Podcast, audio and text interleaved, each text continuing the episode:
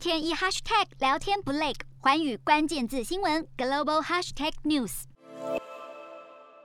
担心中国对台湾的威胁将引发区域冲突，促使美国和日本深化双方军事合作。日本在其南部岛链上部署了反舰飞弹部队，有助于防堵中国派舰艇进入西太平洋以及退美国的任何企图。美军强调，必须和盟友一起投入所有资源进行战斗，维护印太地区安全。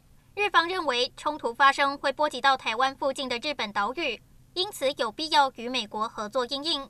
而反观中国与俄罗斯，双方关系更加紧密，对美国势力构成新的挑战。我们坚信，只要中俄两个大国肩并肩站在一起，背靠背深化协作，国际秩序就乱不了，世界公理就倒不了，霸权主义就赢不了。中俄联合举行军事演习和分享技术，遭外界解读是为了限制美国的海外影响力。美国国家情报总监办公室指出，中俄现在的关系比过去六十年来任何时候更加紧密。分析认为，中俄渴望限制美国的影响力及军事和金融实力，两国携手合作将能提高成功机会。意味着，如果对美国采取行动，中俄协调能力将会增强。二零二二年的一开始，美国和中俄的角力态势已经非常明确。洞悉全球走向，掌握世界脉动，无所不谈，深入分析。我是何荣。